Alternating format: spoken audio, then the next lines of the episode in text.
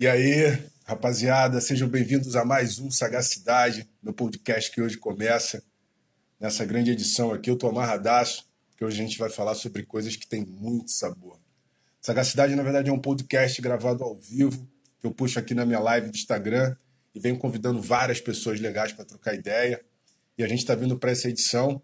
Eu vou receber uma parceira super especial, Andresa Cabral. Ela é chefe de cozinha, uma pessoa extremamente articulada na cena e vai conversar comigo aqui, dentre assuntos culinários, sobre diversos assuntos que estão esquentando um pouco a nossa temática aí no dia a dia. Já vi que está começando a entrar a galera, deixa eu dar uma cenada aqui. Todo mundo chegando. Daqui a pouco a Andresa aparece. Hoje que é um grande sábado, né, cara? Um sábado muito particular para o Brasil, né? A gente está vivendo tanta coisa. Acabou de ter a saída do nosso ministro da Justiça, Sérgio Moro. A gente está vivendo esse momento de final de Big Brother, com uma discussão sobre essa temática racial também muito latente. E a gente vai falar um pouco sobre tudo isso aí. A Andresa já chegou, vou mandar beijinho para ela aqui. Olá. E aí? E aí? Tudo bem? Boa tarde, tudo bom? Tudo jóia. Muito Ai. bom te receber aqui. Já estava aqui fazendo já estava aqui fazendo as, já estava aqui fazendo as honras aqui falando para a galera desse sabadão assim pra gente super especial, Acho chique. mas ao mesmo tempo, mas ao mesmo tempo um sábado extremamente polêmico, né? Desde Ludmilla caindo na piscina ontem na live, Ah, saída de Sérgio, saída de Sérgio Moro e final de Big Brother. A gente tem muita coisa acontecendo nas últimas 24 horas nesse país chamado Brasil, né? Kengarau tá pegando fogo agora, menina. Tá babado. Tá puxado. Andresa, já tô amarradaço de te receber aqui no Sagacidade. Pô, assim, a gente já tá para trocar uma ideia há um tempão e acho que esse papo vai ser para todo mundo ouvir, para todo mundo ver. E queria muito que você se apresentasse, que eu comecei, na verdade, a, a ler a sua biografia, seu release, e falei, cara, me deu fome, me deu apetite, porque você fez bastante coisa e faz bastante coisa, né? Dá uma apresentada geral para minha galera aí, quem é essa chefe de cozinha linda, competente e extremamente talentosa. Está batendo Bom. papo comigo hoje. Primeiro, boa tarde, né, Marcelo? Obrigada pelo convite. Prazer estar aqui na tua rede, falando com uma galera diferente, né? Eu acredito que seu público seja uma galera um pouco. Acho que a gente está em áreas correlatas. Quero, quero. A gente está em áreas que são correlatas, né, da economia criativa, eu dentro da gastronomia, você dentro da música, da produção fonográfica, mas são áreas afins, mas que nem sempre estão muito cruzadas, né? Então acredito que tenha bastante gente na sua rede que não me conhece. Acho que o papo pode ser muito bacana para a gente fazer essa esse intercâmbio. Então, eu sou Andressa Cabral, eu sou chefe de cozinha por formação. Eu fiz faculdade de gastronomia e fiz pós em design thinking. Sou mãe da Valentina, de 10 anos, que estava fazendo aula de automaquiagem agora.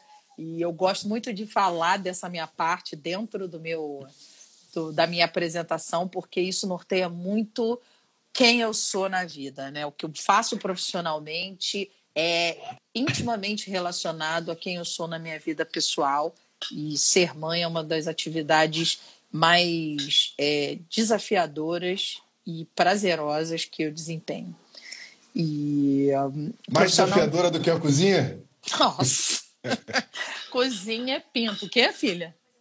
Não vai fazer outro? Tá, ela ia fazer uma outra make, mas ela desistiu. Desistiu É, de fazer. Depois eu quero ver a Valentina aí do outro lado. Não quero... Valentina, o Marcelo do Gueto quer ver você depois. Você consegue vir aqui ou. Dá só uma palhinha pra da- gente aqui. Tá. Não, pode ser depois. Ela tem que se montar. Espera. Entendi, entendi. E eu faço, eu sou, eu sou professora de gastronomia também, além de chefe de cozinha. E o que eu fiz dentro da, da pós de design foi me redescobrir e redesenhar os meus processos criativos dentro de gastronomia. Então eu trago um pouco do, do design thinking para dentro da gastronomia, para o meu processo ser, o meu método ser mais mais racional, meu método ser menos in- intuitivo possível. Além disso, acho que profissionalmente eu faço outras coisas, né? Na faculdade de gastronomia eu dou aula de serviço de, de salão e bar, dou aula de história da gastronomia e dou aula de criação em gastronomia. E faço consultoria como, como chefe de cozinha também, né? E faço uns becos de televisão aí também. Tamo aí. É, na verdade, na verdade, eu sei que você teve a temporada lá no GNT. Enfim, Exato trazendo um pouco esse universo da culinária e do teu perfil para dentro de uma emissora e transformando isso num programa que acaba tendo uma dinâmica que parece que é igual, mas é completamente diferente fazer tudo isso, né, para a TV. Super diferente. Não, e aí depois disso eu acabei também virando um pouco criadora de conteúdo, faço alguns trabalhos web para marcas, né? Então, ano passado eu fiz uma eu fiz uma peça para Coca-Cola falando um pouco de, de sustentabilidade, fiz uma receita e tal, numa ação, fiz uma ação para uma, uma rede hoteleira em que eu viajei às cinco regiões do país, conhecendo a cultura e transformando um pouco daquele, daquilo que eu tinha conhecido em prato com drink. Então foi bem legal. Agora fala uma coisa para mim, como é que essa relação com a, com a cozinha começa, com a gastronomia? Isso foi uma coisa que desde pequena você se imaginou? Isso aconteceu ao longo do processo da tua vida? Em que momento você cruza com esse universo gastronômico e, e se percebe uma figura atuante, profissional, estimulada a desvendar essas questões todas do, dos sabores? Eu, profissionalmente, isso aconteceu até num momento mais tardio. Eu já tinha, inclusive, cursado quase a faculdade inteira de medicina mas a minha vida ela é toda muito costurada pela, pela gastronomia, né? O, o que eu fui percebendo é que foi um processo até muito lento e ele não foi um processo tão óbvio de entendimento, porque hum, eu nunca fui e não me tornei depois de adulta e nem depois de ter começado a faculdade de, de gastronomia, eu não me tornei aquela pessoa que ama comer. Sim. Mas ontem mesmo eu estava conversando com uma, uma psicóloga sobre isso, né? As relações entre a comida e o prazer, a comida e o belo, isso sempre foi o lado da, da gastronomia que mais me interessou.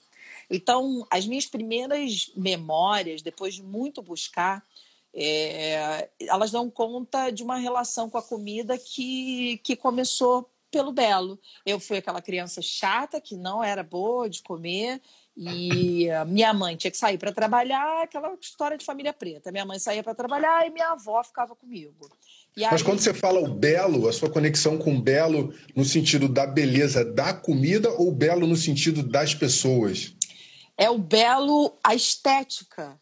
A estética, a estética. da comida, eu sempre fui é, interessada pelo sensorial. Só que isso não. Eu sou de 79, isso não era alguma coisa que era exercitada ou, ou sequer ensinada nos anos 80. Didi Wagner entrou aí, ó. A galera ai, já tá que chegando. maravilhosa, eu nem roupa para Didi Wagner aqui. Peraí, ai. Que nada. O parceirão Rudar. Ai, Rudar, Rudar também lá de Nova York. Beijos para tá Nova York, mundo, gatíssimo. Tá todo mundo chegando, todo mundo chegando.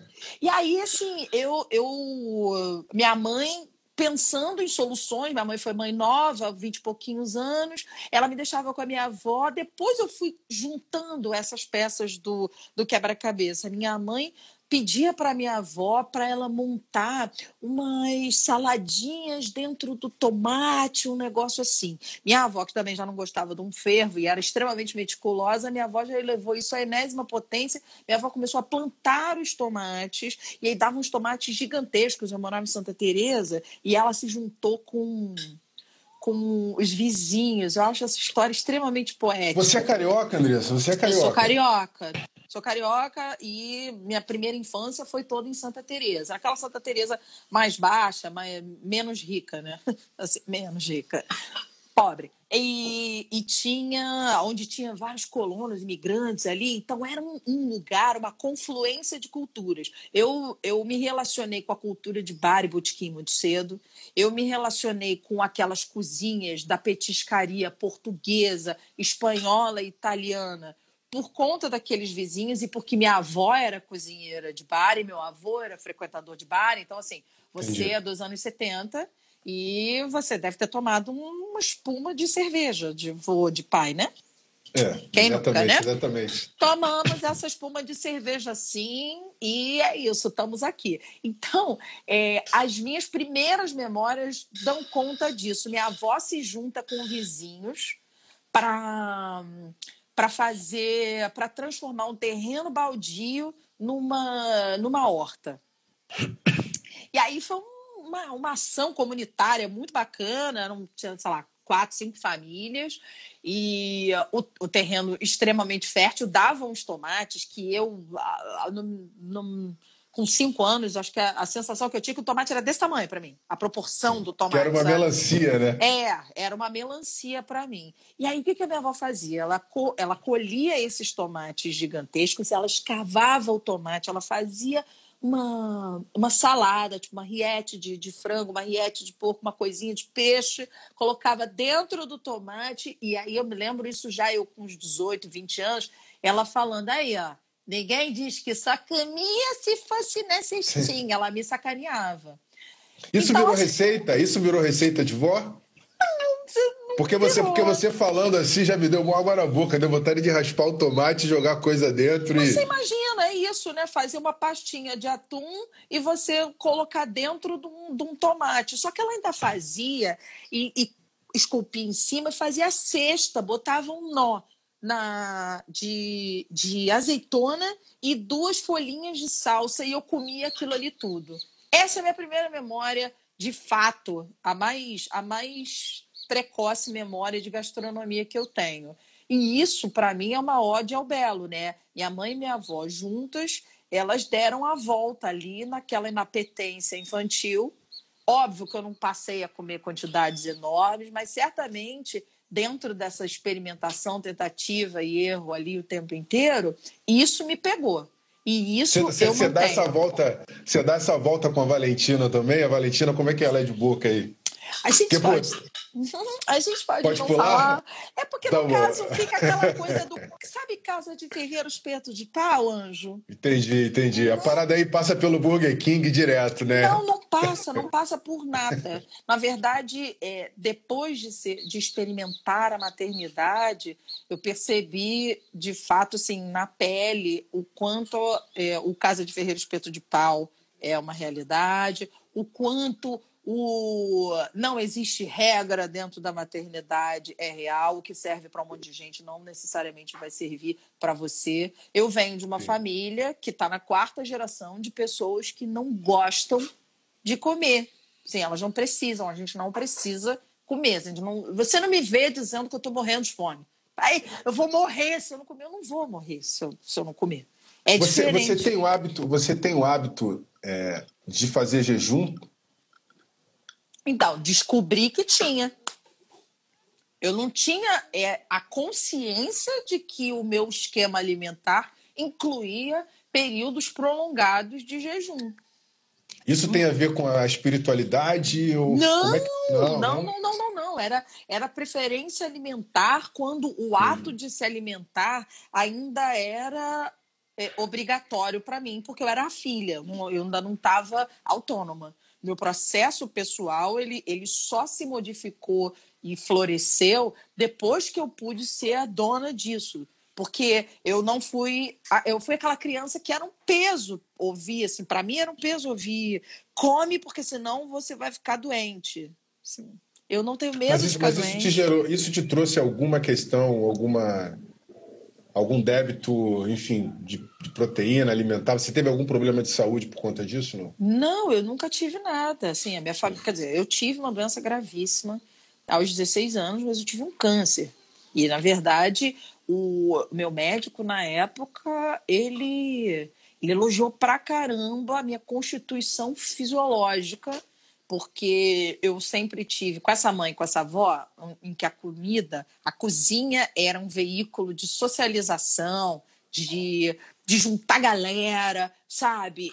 A, a gente não tinha uma coisa, eu não me lembro da minha família trocar muitas receitas, essa, esse esquema é, quase que acadêmico, técnico, né? Não existia na minha casa. Existia uma coisa inata do saber cozinhar, um prazer por receber, uma junção de, de de alegria com comida. Existe essa associação muito forte na, na, na, minha memória. Isso tudo me fez comer sempre muito legume, muito vegetal. Eu tinha isso. Mas também tinha muita fritura, tinha todo esse esquema. O que espiritualmente contribuiu para o meu fortalecimento físico foi, foi que hum, a gente sempre teve muito respeito pelo natural, né?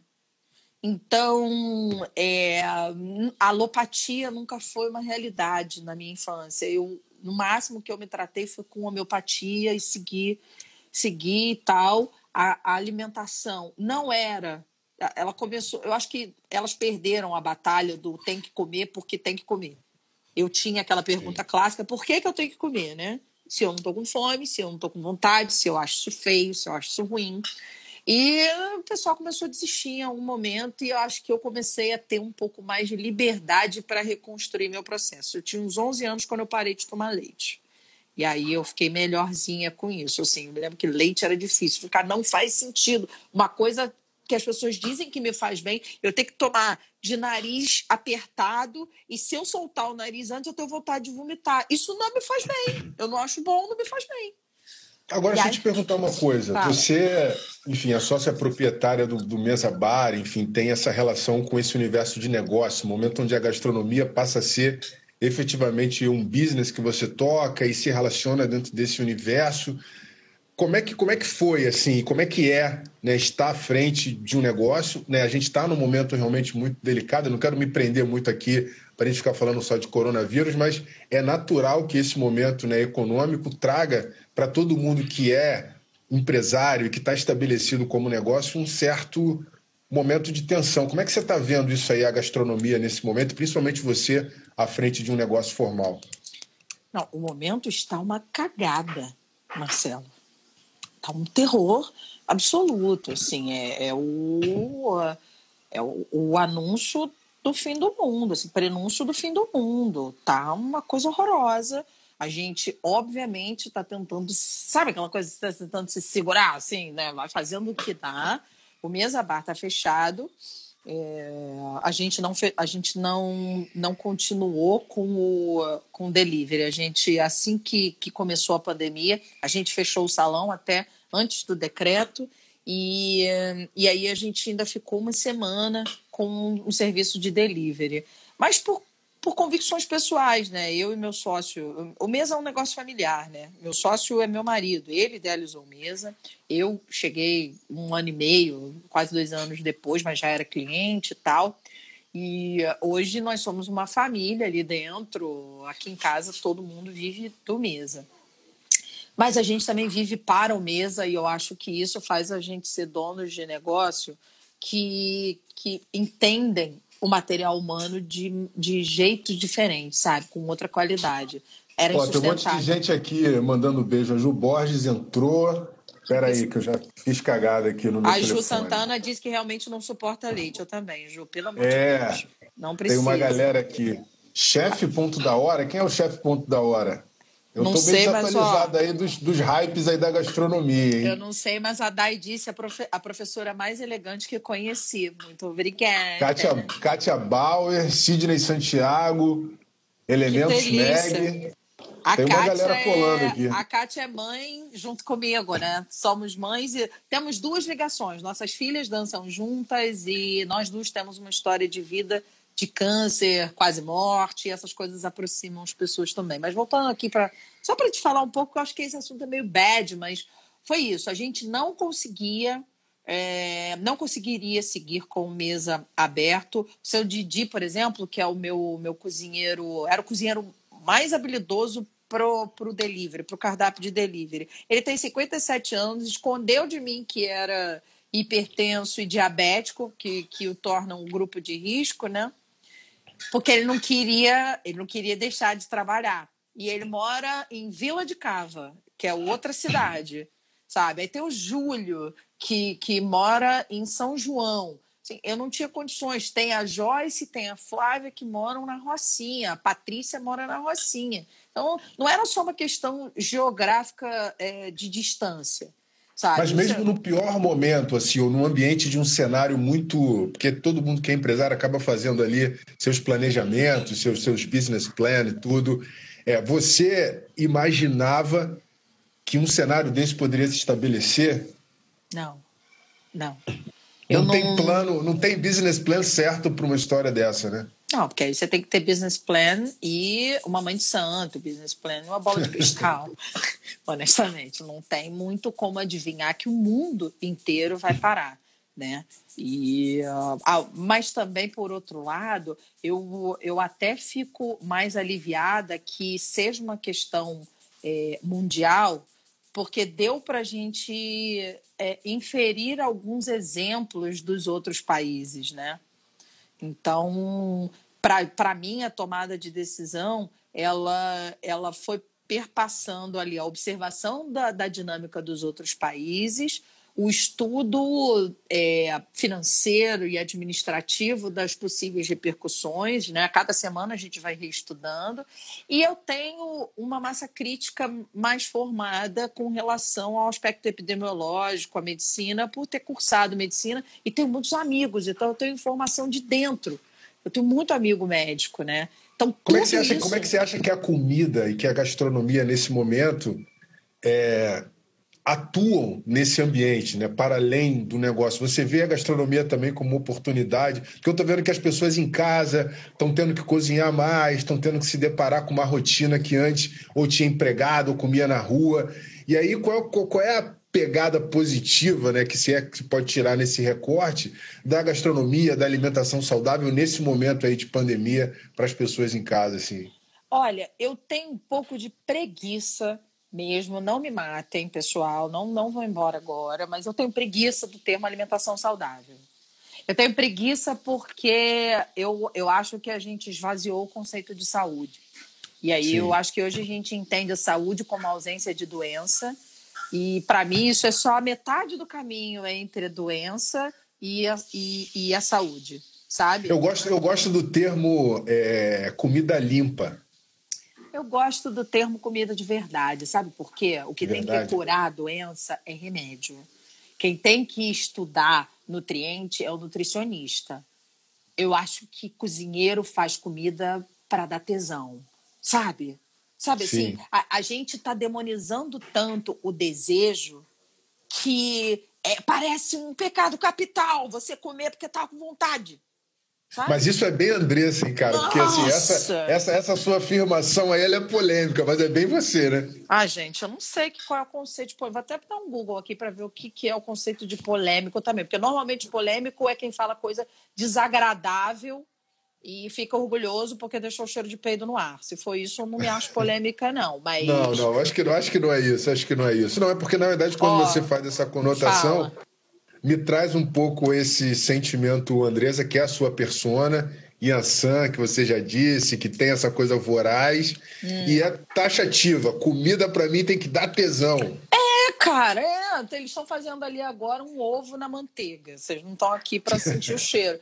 Cara, cheiro de manteiga caramelizada, marronzinha. Que coisa mais gostosa, sabe? Para mim é isso, assim o cheiro que eu tô sentindo, ele já tem um som, sabe? Ele vem junto com aquele tilintar das bolinhas. Quando ele já tava rodando ali o, o, o negócio para acender, que eu já uso aquele gatilho do meu fogão, eu já tô esperando um cheiro que vai me dar prazer, que vai me preencher. Eu não consigo imaginar é, figuras geométricas retas, retificadas, espetando, sabe? Gordura... Mas nesse teu ambiente aí, a, a, a culinária, aí falando até de dentro da sua própria casa, ela é um ritual também ali de comunhão, de troca de ideia? Vocês cozinham juntos? Como é que é esse processo aí também no, no teu, no teu pessoal? Gastronomia, para mim, comida, para mim, é sempre ritualizada. Na verdade, quase tudo que eu faço. Pra, eu não lembra que eu abri falando que eu sou do belo, eu sou da estética. Para mim tem que ter uma poesia, entendeu? Então, profissionalmente, na minha cozinha tem muito tempero e sempre muita música quando eu estou na cozinha sabe? E eu me arrumo para cozinhar, seja no meu trabalho, seja na minha casa. Eu estou me arrumando todos os dias para trabalhar de casa. De segunda a sábado eu acordo, tomo um banho, eu só saio do meu quarto perfumada e pronta para trabalhar aconteça o que acontecer, se eu tiver que fazer videochamada ou não, eu me arrumo. E a cozinha, para mim, ela tem isso. A minha cozinha dentro de casa, desculpa te cortar, mas falar de cozinha. Não, nem me contou, é que eu tô, eu tô aqui é porque é conversar com você.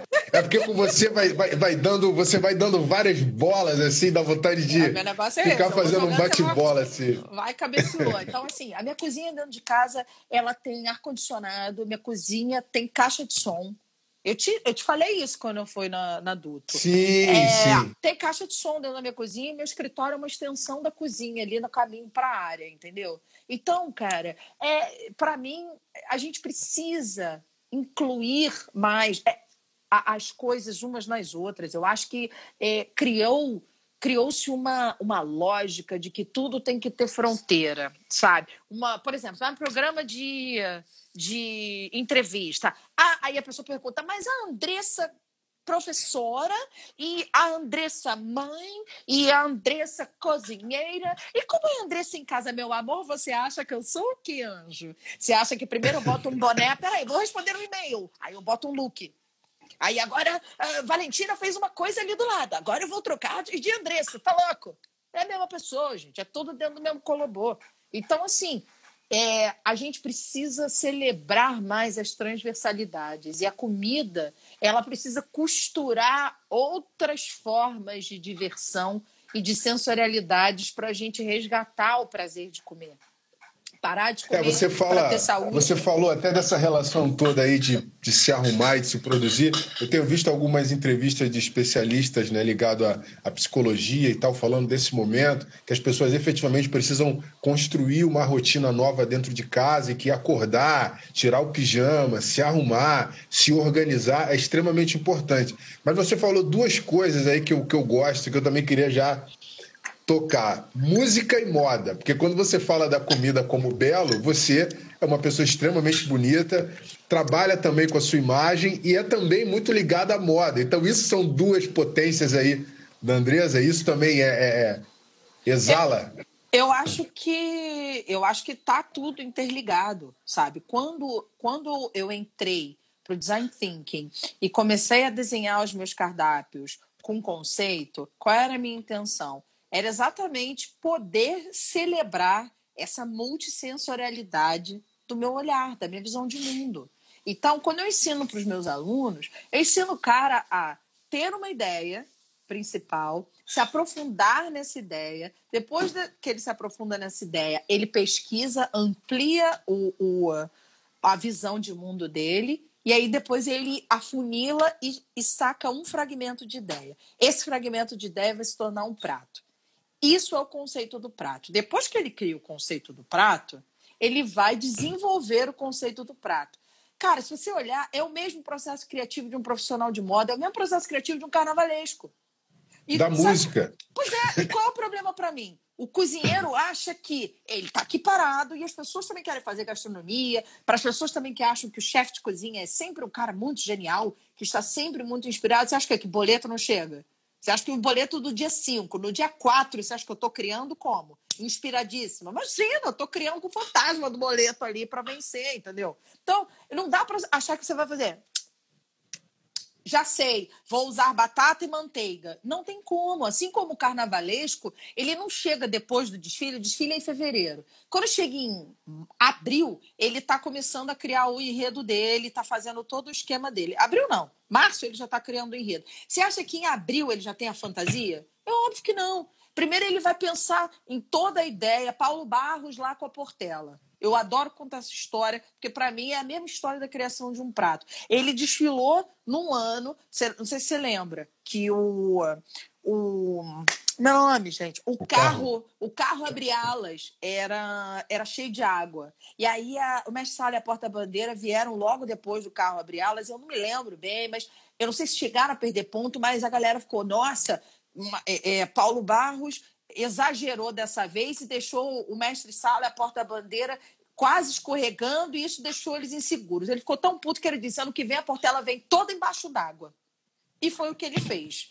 Ou seja, ele pegou a ideia dele central Sim. de água e ele poderia falar milhões de coisas de água. Quando você vai falar de água, você pode falar o quê? Você pode falar dos elementos químicos, da física, da físico-química, você pode falar da água nas religiões, você pode pegar na, na água e falar da, da sede no mundo, você pode falar da importância da água para irrigação, você pode falar várias coisas sobre a água. Sim. Ele escolheu, ele afunilou e criou ali uma ideia. Esse era o conceito de enredo dele. Quando ele foi sou... para o enredo. Desculpa, fala. vai, vai, vai. Não, não vai, vai, eu concluir a linha. Aí ele foi para o enredo, e aí ele, ele começou a criar aquilo ali, criou um universo mais concreto, tangibilizou, e ele começou a desenhar ali. Primeiro, você acha que depois disso ele começou a criar a ala 7, é, o, o, esplendor do, do despertar de, de er, Eros? Não, não faz isso. Ele, ele primeiro vai criar os setores, depois ele vai criar as alas, com tudo que elas representam. Ele escolhe os materiais, e para mim os materiais são os ingredientes, e depois Isso ele seria faz as a linha fantasias. de produção? É, a linha de criação. E depois ele de vai criação. fazer. Depois ele cria as fantasias. As fantasias são os pratos. Entendeu? Ele não começa achando, vou falar de água, vou fazer um prato tal. O cozinheiro acha. E isso me deixa um pouco nervosa dentro do universo profissional. Porque o que, que acontece? Bate no cliente, com o cliente olhando e achando que eu vou pensar em água, vou fazer um prato. Aí o que, que a pessoa faz? Faz um prato com água, faz um prato com melancia, com pepino, faz um drink com água e vai botar Iemanjá na, na história só porque, entendeu? Ela, ela acha que tá tranquilo. Entendi. Pegar essa ponta com essa e não faz aquilo, toda aquela trajetória, entendeu? Então eu acho que hoje é, o que eu consigo fazer é promover dentro da escola, né, dentro da academia, essa provocação. Porque o cliente hoje compra o que tem história. Mas história não é tipo você rolando lero. Não é contar um caô, vou pegar esse copo de Aperol Spritz que eu botei mate, contar uma história aqui que o mate é da receita. Não é isso. É o que vem do core, é o que vem lá de dentro mesmo. E é o que dentro você estudou fora. e botou método e foi fazendo. Mexer com o sensorial do outro, para o outro não precisar pensar e só sentir, requer uma gama de técnicas, requer um arcabouço teórico filho de uma puta que não dá para você chegar só e dizer, nossa, que sorte, né? Quando, que quando, quando, quando, eu for, quando eu for soltar o podcast na hora do filho da puta, eu vou botar o. Não vai, não. Você vai manter o filho da puta, porque você não vai falar filho da puta toda hora. Tipo, filho da é puta. Mesmo? Filho da puta de novo, filho da puta, filho da puta. Hum. Deixa eu te falar uma coisa. Você falou aí, estava falando muito de carnaval e usou carnaval como uma, como uma referência, como um exemplo. Quem é a sua referência assim na gastronomia assim? É uma pergunta que eu queria trazer assim. Quem é que te, te inspira ou alguém, algum profissional que você olha com, com uma certa um certo carinho e, e acompanha, ou mais de um, né? Quem seriam essas figuras ou essa figura? Olha, cara. Ah, é? É segredo de Estado? Não, não é segredo, não. É que aí eu fico muito milituda, o pessoal vai ficar meio chateado. Mas eu, eu, tenho, uma, eu tenho uma relação é, com a gastronomia hoje, assim.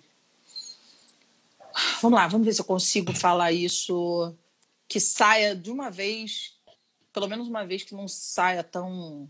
Militante. Militudo. Mas é complicado para mim, né? Uma mulher preta Sim. dentro da gastronomia é óbvio que lá nos idos, no, no início dos anos 2000, quando eu estava migrando da medicina para a gastronomia, eu não tinha nenhuma referência preta e eu tenho um olhar, uma busca muito afrocentrada. Primeiro, esse, normalmente quem acha chato é porque não precisou, né? A pessoa branca, ela ela se vê em todos os espaços. A pessoa preta não, ela escolhe algum tipo de correlação e ela precisa negociar com isso, porque ela mesma não se vê em várias. Ela não vê uma outra pessoa preta, isso ao se ver, ela não se reconhece em, em, em várias, vários segmentos profissionais. E a gastronomia é um. Pelo menos você me perguntou quem é né, que te inspirou. Eu respeito uma porção de profissionais. Hoje existem players pretos, poucos, mas existem players pretos no mercado. Tem uma mulher preta maravilhosa, foi a primeira ganhadora de, de estrela Michelin, mas ela ganhou ano passado, Chicago e tal. mas Sim. realmente na minha formação profissional eu não tive esses, esses profissionais pretos. E aí eu não me via. Então eu não comprei esse discurso. É, e assim, como eu também não fui para alta gastronomia, porque se considera alta gastronomia, que é aquele, aquele chefe que faz menu degustação, né, em muitos muitos cursos e tal, com aquela comida, faz aquele menu de 5, 6, 7, 20 pratos e tal eu, eu fui cada vez me tranquilizando mais de não ter esse exemplo a, a ser seguido, sabe? Não tinha Sim. essa pessoa preta lá, como não tem, né? E tudo bem. Então eu fui, eu fui me, me desenvolvendo é, em cima de outras histórias. Eu fui muito mais para minha verdade, para minha vivência pessoal, né? Eu, eu fui entender e ressignificar para minha família, porque assim para concluir essa fala, mas foi difícil eu, eu migrar da medicina para gastronomia e manter uma relação boa com a minha mãe, porque a mãe da minha mãe foi cozinheira. Entende? E, e ser, o ser cozinheiro dentro de uma família preta não era um mérito. Sim. Entende? E, e o, contrário, fui... o contrário já se aplica, né? Agora, para o nosso caso, é... determinadas caixinhas elas Exato. trazem todo aquele passivo, né? Exatamente. De uma imagem que a gente não quer perpetuar, né? Mesmo Teve que uma... tenha valor, não mas é... a gente quer. É, não é que a minha mãe tivesse um problema com a mãe dela, mas era assim: você tá vindo, eu estou investindo, você tá lá porque você vai ser, você ainda vai conseguir mais do que a gente. Minha mãe já conseguiu uma, uma formação, e aí eu viria com, porra, medicina e tal, e aí eu falo, ó, troquei para a faculdade de gastronomia. E aí ela diz, hum, você vai ser o quê? Cozinheira de luxo agora. Mas olha só, eu vou subverter um pouco a pergunta, já que a tá. pergunta de algumas referências você já conseguiu responder aí da forma menos militante possível. Não, não é que eu queira é... ser menos militante, é o militudo Sim. no sentido negativo. Não, porque... Claro, entendido. Mas é, eu queria fazer o seguinte agora, é o contrário, né? Porque assim, quando eu falei de você na minha rede, já pipocou uma galera dizendo que era muito fã. Então, assim, se de um lado você não teve essa referência, ou essas referências ocuparam outro lugar, hoje você começa a ser referência para uma galera. Como é que é isso, assim, não só como professora, mas como profissional assim do mercado, já saber que tem uma galera que te segue, quer trabalhar com você, ou de alguma maneira quer se conectar com seus ensinamentos aí com a tua história. Isso é mais uma das enormes responsabilidades que eu carrego, mas essa sem dúvida é uma responsabilidade muito grande se por um lado eu fico extremamente feliz de ter, de, de ter conquistado isso para alguma parcela de pessoas pretas, né? Eu, a possibilidade de pessoas pretas jovens terem exemplos, né? terem, é, poderem se mirar numa pessoa preta, eu conquistei isso e isso é muito legal. Por outro lado, eu ser essa pessoa me deixa muito responsável por todas essas, né? Então eu eu percebi quando eu falo da maternidade, é, ela vai muito além do meu papel social com a filha que eu tenho, porque no meu caso isso se tornou uma relação tão curiosa e tão sublime que alguns filhos eu, eu, alguns funcionários, alguns alunos, eles, eles me tratam como filhos. Eles me ouvem, eu converso com as pessoas, sabe? E foi uma, uma, uma mudança de fase. Você tem quantos anos? Eu tenho 44. Você lembra de, de, de, não sei se você você é um pouco contemplativo, né? Eu não sei se você olha para você assim, se você faz a sua timeline. Eu faço muito. E a minha última mudança de faixa foi quando minha avó morreu. Minha avó foi mãe velha, então minha avó morreu com 98 em 2016, né? Minha mãe tem 62, 63 ou 40. E a minha avó morreu dois anos depois. A minha mãe é a minha avó e eu sou a minha mãe, assim. E é impressionante. Um pouco antes dos 40 anos, eu estava mudando de faixa. E eu, o que eu digo de mudar de faixa é como as pessoas estão te vendo no mundo. Eu Sim. peguei pessoas de 20 anos, de 20 e poucos anos, que me fizeram acordar que eu tinha, eu lembrava a mãe delas. Elas me ofereciam isso, né? Essa, eu ganhei senioridade. E profissionalmente foi o que o que mais me segurou nos últimos anos foi essa responsa, essa senioridade. É saber que tem gente de 20 e poucos anos que está levando uma vida diferente da vida que eu tinha aos 20 e poucos. Sim. E, e, e que essa gente me cobra. Cadê você? O que, que você fez? É, como é que estava ontem? se eu posto que, sei lá, eu, eu, tenho algumas questões de saúde de vez em quando, não sei o quê. Então lá, não, você precisa se cuidar, faz não sei o quê aí pra gente. Ou, poxa, eu, dois anos. De... Isso aí foi uma das coisas que eu me emociono de lembrar. Assim, no início desse ano eu recebi uma mensagem de agradecimento gigantesca, Marcelo, de uma aluna que foi minha aluna. A última vez que eu falei com ela como professora foi em julho do ano passado. E ela e ela me contando que ela demorou X meses para entender um recado que eu dei para ela no último dia de aula, mas que ela agora tinha entendido. Isso é tão tocante. Yeah. É. Sabe? E, e ela me contando qual era o recado e eu dizendo assim: isso é independente da sua vida profissional, é para você levar para sua vida toda. Você está me ouvindo? Sim. Ela me contando assim, tu fica assim, meu irmão, é, na verdade, não, quando, não quando, você, quando você vai para uma cadeira também de lecionar, né, cara, de ser um professor, a figura da educação no Brasil, que é uma, que é uma estrutura tão fragmentada, tão né, ainda em processo de, de, de, de construção, a gente sabe da importância desse papel e, e acaba também independentemente de ser um professor formal, de ser um coach, um produtor, sempre toda pessoa que está numa posição de liderança e de referência acaba, na verdade, caindo essa ficha. E eu acho que esse processo de, de mudança de faixa é, é, muito importante. assim. Mas tenho certeza que você colocou a faixa aqui na tua cintura de um jeito muito competente, porque assim todo mundo que eu troco ideia e, enfim, percebe e sinaliza muito um carinho, uma percepção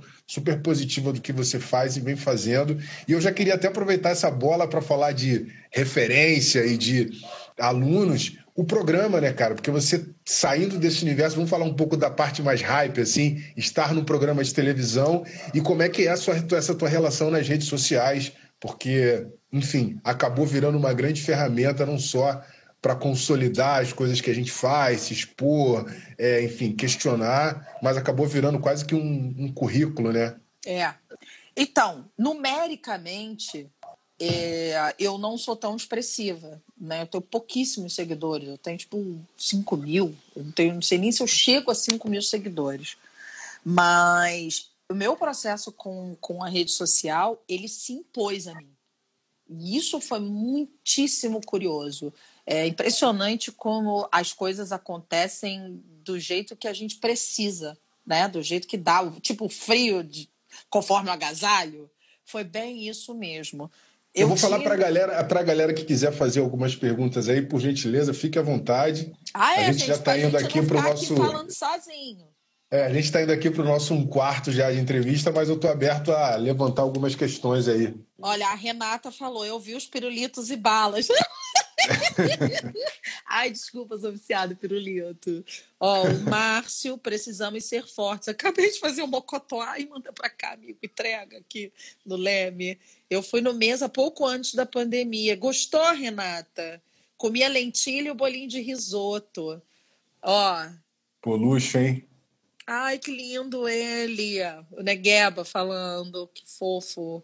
A Andressa maravilhosa. Mas o que, que eu estava falando? Pera, daqui a pouco eu falo. Não tem como ser. Tava falando, eu, eu, tinha te, eu tinha te perguntado da, da história do programa e como é que era a tua relação com a rede social. Então, foi uma relação que ela se apresentou para mim, ela, ela se antecipou e eu precisei aceitar. Na verdade, eu esperava. Nós somos contemporâneos e nós somos anteriores ao surgimento das redes sociais, né? Então a gente a gente estava vivendo o momento da mudança, não tinha manual.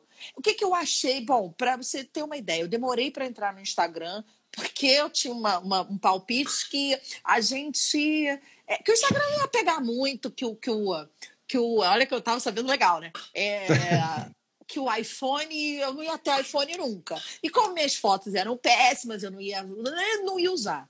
Então demorei então já entra Então já entra no TikTok, hein? Porque esse aí é o novo. Não, não vai dar, não vai estar tá dando. É a, é a rede olha, que a minha filha usa. Olha, não, vai dar, não, não, não fala, não olha, fala eu, igual você fala. Inclusive, eu já, abri, eu já abri o meu lá, hein?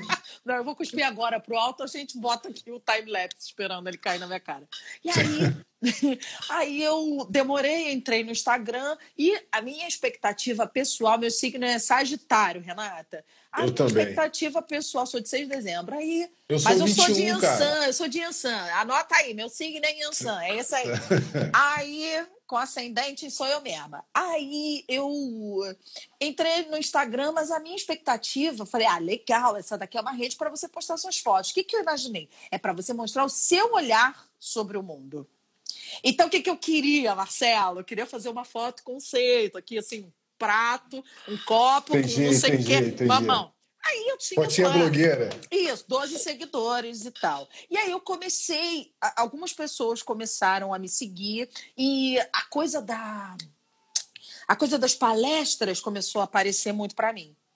E aí eu tive que abrir o meu, meu perfil. Abri o perfil, fiquei um ano e meio com o perfil aberto, e mas ainda resistindo, querendo fazer a hippie, vou mostrar meu olhar sobre o mundo, e as pessoas cada vez mais interessadas, e aí foi uma lição que eu, que eu aprendi, né? As pessoas da minha rede, elas querem ver a minha cara. E olha que eu não tenho muitos estudos, é uma coisa bem fácil de ver assim o, o, o alcance que um, uma foto sem a minha cara e um alcance que uma foto com a minha cara tem. A diferença é muito grande. Aí, beleza, eu fui chamada para fazer televisão. Que eu sou uma viada, que eu sou extremamente comunicativa e, e performática, todo mundo sabe e eu não tô afim de esconder, não. Eu gosto de viver isso. Mas realmente eu não imaginava que eu fosse fazer televisão, cara. Eu, eu não assisto televisão. Eu, eu sempre combatia, lá volta a milituda, eu sempre combatia a falta de representatividade, principalmente os estereótipos. E eu não ia chegar na televisão para rir e sambar. Eu gosto de rir junto com a pessoa, eu não gosto de ser a piada. Principalmente num país em que você é a piada porque você é preto. Aí eu ia fazer o quê? Eu ia ser o quê? A negra mágica, a que chega lá agradecida, chorando, agradecendo por um espaço, falando de Jesus Cristo em nome do não sei o quê, que me salvou, obrigado a esse branco que está aqui do meu lado. Não, ninguém me chamou por causa disso. Eu não estava fazendo graça para ninguém. Não, não, não, me vem pedir para ir para lá ficar emocionada, agradecida. Primeira coisa. Então, esse não vai ser meu persona. Pronto, eu sou viadíssima, vão pedir para eu ser a chacota. Dito e feito. Cheguei, falei, deu um dia, deu dois dias. Daqui a pouco tem um, um rumor aqui, não sei o quê. Por que, que você não, não fica mais viada? Porque não dá.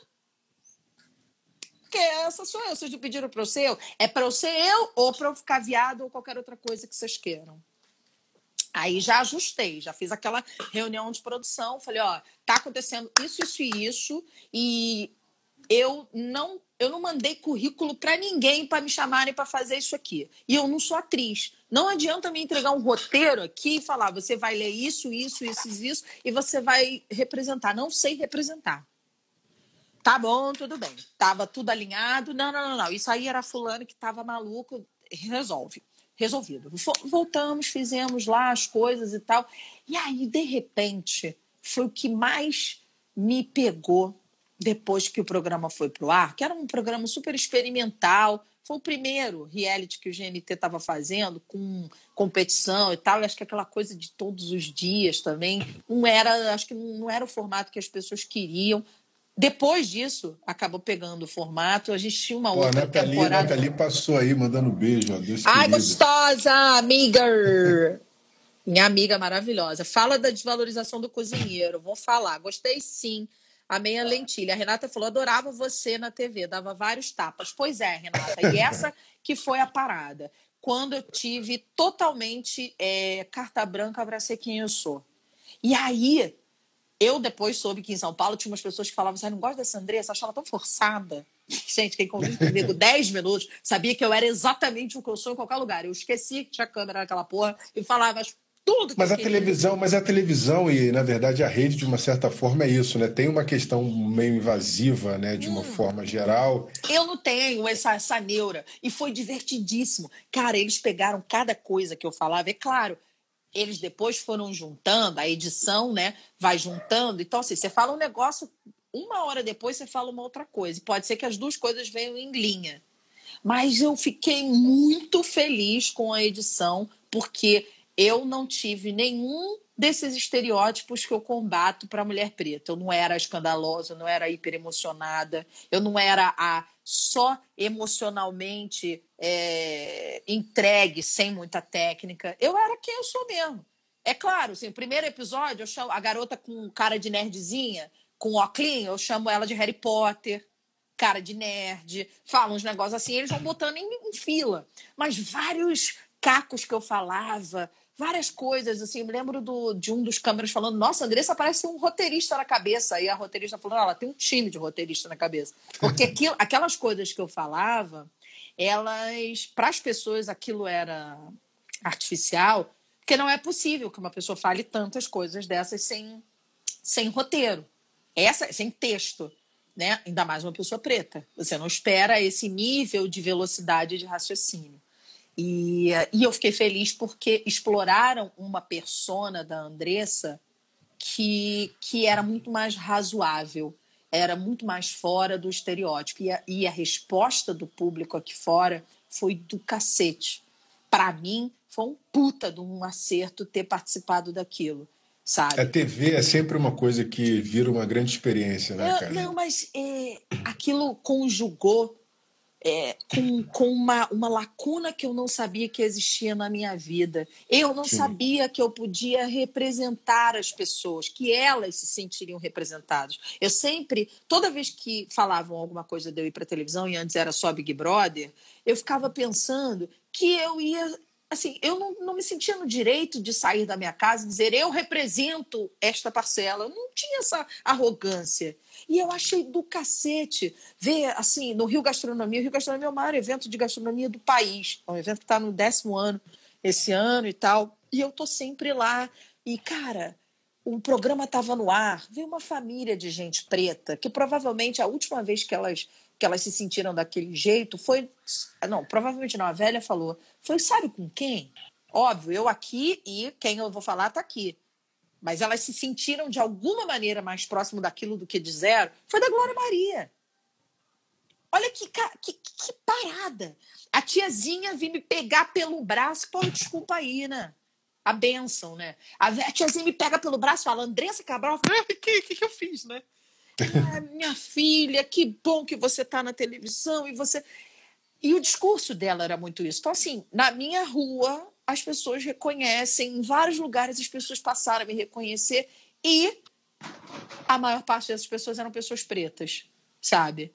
Então, assim, o gol para mim foi eu ter tido a oportunidade e ter, de alguma maneira, respondido à altura de, da expectativa das pessoas pretas de se sentirem representadas com outras pessoas pretas na TV. Da pessoa preta, da menina preta, da adolescente ou da senhora preta ligar a televisão e olhar e falar: eu sou ela, ela é eu. Deixa eu ver o que, que acontece na vida dela, sabe? Demais isso, essa, demais. Essa é, é a Andressa Cabral, cara. Pô, tava amarradaço de trocar essa ideia contigo, assim, porque eu acho que esse momento também de, de, de, de, repensar os formatos, da maneira como é que vai se relacionar com a nossa galera, com o nosso meio, é muito especial. Eu acabei de fazer uma provocação para que a gente fizesse essa conversa, para que a gente pensasse num outro projeto também com mesa, a gente vai falar disso numa outra oportunidade. Mas a gente está indo um pouco para o final da live e eu queria, já que a gente está falando de TV e tal, já vou fazer um, aquele trocadilho meio Maria Gabriela. Big Brother, quem leva hoje? você vê que eu sou tão do Big Brother que eu não sabia nem que era hoje. Então, vamos lá. É. Não, mas eu sei que tem a Thelma, o Babu e uma branca, não é isso? Então, quem é, quem é que leva para você? O que que tá em jogo hoje? Cara, não sei. Eu sei, ah, então... eu sei o seguinte: não, quem para você tem que levar? Ah, não, não sei. Você vota em quem? Eu, hoje eu voto para sair. Hoje eu não voto, né? De sair? Cara, eu não sei qual, nem qual a regra do jogo. Ah, não, então, olha só. Vamos lá. Se e ela estão dizendo aqui, não, não, não é a final, não, pô, mas eu fiquei não é sabendo é que hoje era a final, é para tu ver não. como é que eu tô tão desatualizado. Então, mas eu queria falar disso, achei ótimo você ter, ter levantado essa questão. O que eu sei é, hoje está no paredão Rafa, Babu e Thelma, mas Renata. É, é isso aí. Tem que votar para sair. E eu concordo com a Renata. Eu não sei quem é a Rafa e não é nada pessoal contra a Rafa, Mas eu, enquanto mulher preta, depois de falar 50 minutos sobre representatividade, seria um contrassenso eu chegar aqui e dizer que eu acho que Thelma ou Babu tem que sair. Não me interessa o que Thelma e Babu tenham feito. O programa tem suas regras para começar. Ah, mas então é porque é preto? Isso, é porque é preto. Vou, é falar igual, preto, Thiago, vou falar igual o Thiago Leifert no The Voice. Dê logo o seu voto. Quem é que sai, Andressa Rafa, Cabral? Rafa, Rafa, manda um beijo pra ela. Vem pra cá pra fora, Rafa. Vem pra cá, minha linda. Deixa os dois pretos no páreo pra gente ter a possibilidade de ter um preto vencendo. Se eles não infringirem a regra do programa, tá tudo certo. Se tá tudo dentro, depois a gente resolve. Fulano foi machista com Beltrana. O recorte racial tem que vir antes. Se ele não foi racista, eu ainda tô achando que dá para consertar ele. Não estou passando pano, mas de fato eu quero que a pessoa que não é preta saia hoje por dois pretos e para final. Aí depois já é final. Então, daí depois. É, acho que aí depois já é final. Para tu ver como o apresentador aqui tá super atualizado. Tá sabendo, mas fazer... a gente já se resolveu. Deixa eu fazer uma pergunta clichê, cara. Um prato assim que você curta muito, assim. O que, que é uma comida que você acha deliciosa? Cara, eu gosto de comer petisco, né? Então, meu lugar preferido no Rio de Janeiro é a Dega Pérola. Eu não sou muito do prato. Eu gosto de várias Entendi. coisinhas pequenas. Então, assim, eu gosto daquela berinjela da Adega Pérola e uma porção de bacon frito, que eles chamam de torresmo, mas é a graça, que é um bacon frito. Pouco Nutella, né? Que é Copacabana, mas tá tudo certo. E é metade da porção bacon frito, metade da porção de alho em conserva. Nossa, com vinho verde, meu anjo. Ah! Agora me diz uma coisa: o que é sagacidade para você? Sagacidade é você poder viver sua verdade, você honrar os seus antepassados e marcar seu lugar no futuro, deixar seu legado para a história. Essa é a Master Braba. A gente tem que fazer um programa chamado Master Braba Andressa Cabral. Adoro. Parceira, ah, adorei, adorei trocar essa ideia com você, cara. Eu acho que assim, o Sagacidade veio para ser essa proposição. Lembrando para todo mundo que está aí que esse papo vai virar um podcast, então depois vocês vão poder ouvir essa nossa conversa aí. Eu vou mandar o link para todo mundo. Beijo grande, beijo na Valentina, beijo na família. Se a Valentina quiser aparecer aí para mandar um beijo para mim. Não, não, não, não. não então tá bom. Quarto, depois eu falo com ela no off lá. E olha só, depois que essa história toda aí der uma amenizada, eu tô, eu tenho que ir lá no Mesa Bar porque preciso ficar sentado no seu balcão para a gente favor, continuar essa ideia. Por favor, Marcelo, te agradeço. Achei maravilhoso. Gente que estava aí assistindo, uma galera maneira falando aí com a gente. Obrigado pela, pela audiência, pela paciência e pela companhia, né? E sigamos fortes, firmes, que o Lodumare nos mantenha íntegros e sãos nesse momento, que nossos corações estejam em paz, nossos corpos estejam sadios, nossas cabeças estejam pensantes, nossos corações estejam pulsantes. Beijo grande. Vamos fazer uma foto, espera. Espera aí. Vamos. 5, 4, 3, 2. Espera aí, deixa eu fazer um. Aí depois você me manda, que eu não sou muito bom de, de, manusear, de manusear aqui. Vai. Foi. Foi. Beijo, querido. Obrigada. Um beijo para todo mundo. Maravilhoso. Beijo gigante. Vou tentar fazer também aqui, ó. Hum. Consegui, consegui, consegui. Arrasou! Beijo grande, bom falar com você. Cada um cuidando do seu ori. Muito bem, Márcio. É isso. Beijo. Valeu, rapaziada. Sagacidade é só para quem é sagaz. A gente se vê.